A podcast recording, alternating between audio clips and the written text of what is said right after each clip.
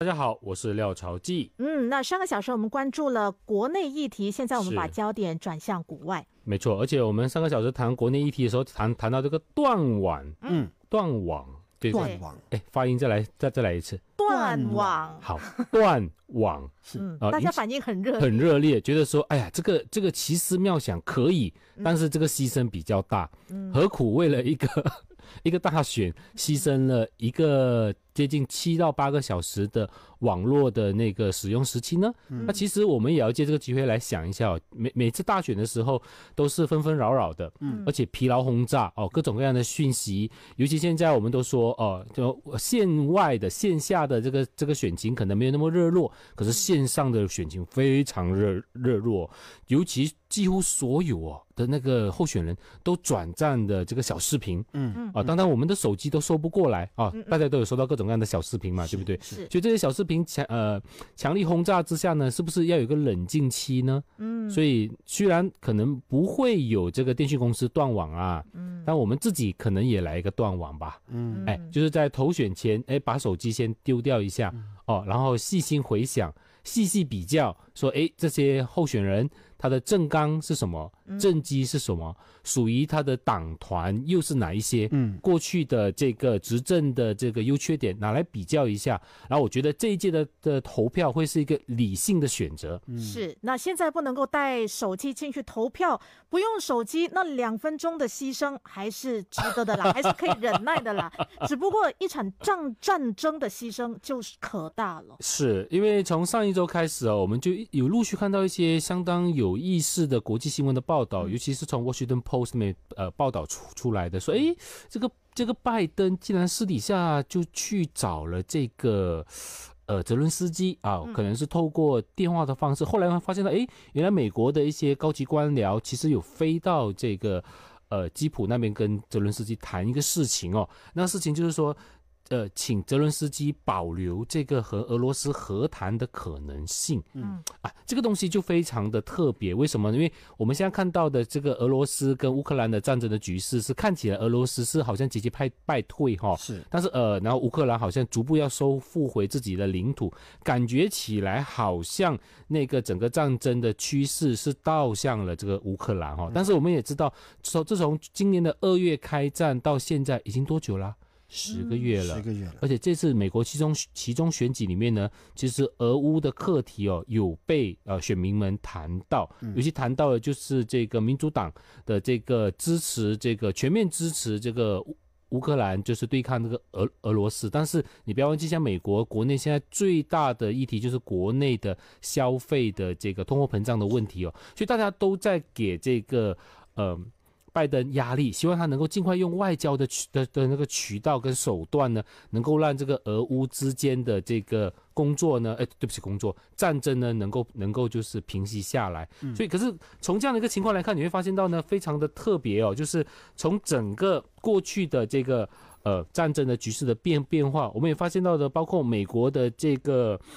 呃，沙利文呢，他也提到说，其实他们安全顾问沙利文他也提到说，其实不单是对于这个乌克兰有做这样的一个税收的税收的工作，也包括和俄罗斯的方面的一直有保持这样的一个沟通和一直保持这样的一个交换一些局势的看法，主要就是要避免整个战局的升温，尤其不要刺激俄罗斯，就是采取俄罗斯还是俄罗斯啊？俄罗斯俄罗斯采取这个核核弹的攻击哦，所以这样子一看的话，你就发现到呢，诶，这个情况好像前两天就诶，好像有点松口了。我们知道泽伦斯基呢之前呢谈这个俄罗斯的跟俄罗斯的和谈的时候，有开出很多条件哦，但是后来因为就是俄罗斯经历了所谓的假公投，把这个卢甘斯特顿呃顿涅斯克。呃，扎波热、扎波罗热还有赫尔松这几个地区用假公投并吞了以后呢，泽伦斯基是非常的愤怒的，甚至觉得说不要谈了，要谈的话也不要跟普京谈，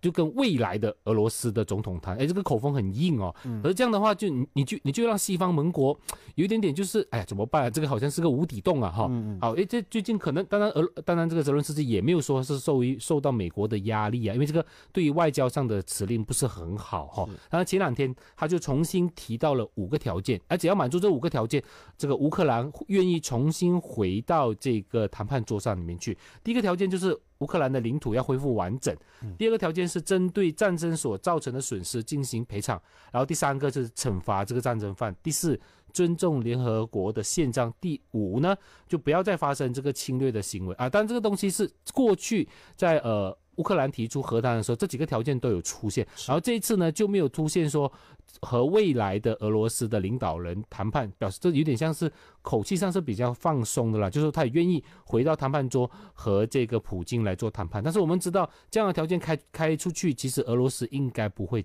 接受啊，因为呢，为什么呢？俄罗斯之前也谈过，如果要回到谈判桌的话呢，那。